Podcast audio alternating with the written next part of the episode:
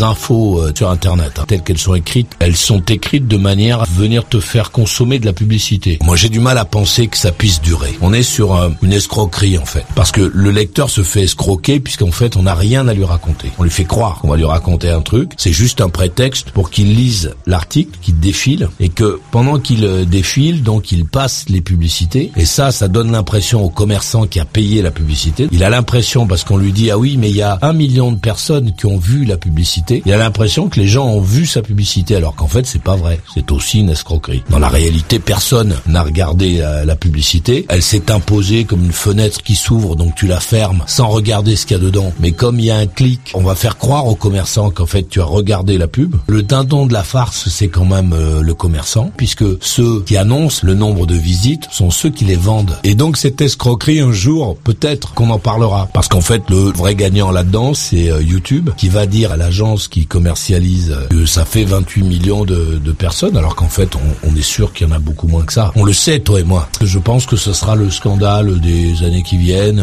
On va se rendre compte qu'en fait, tout ça, c'est du flanc.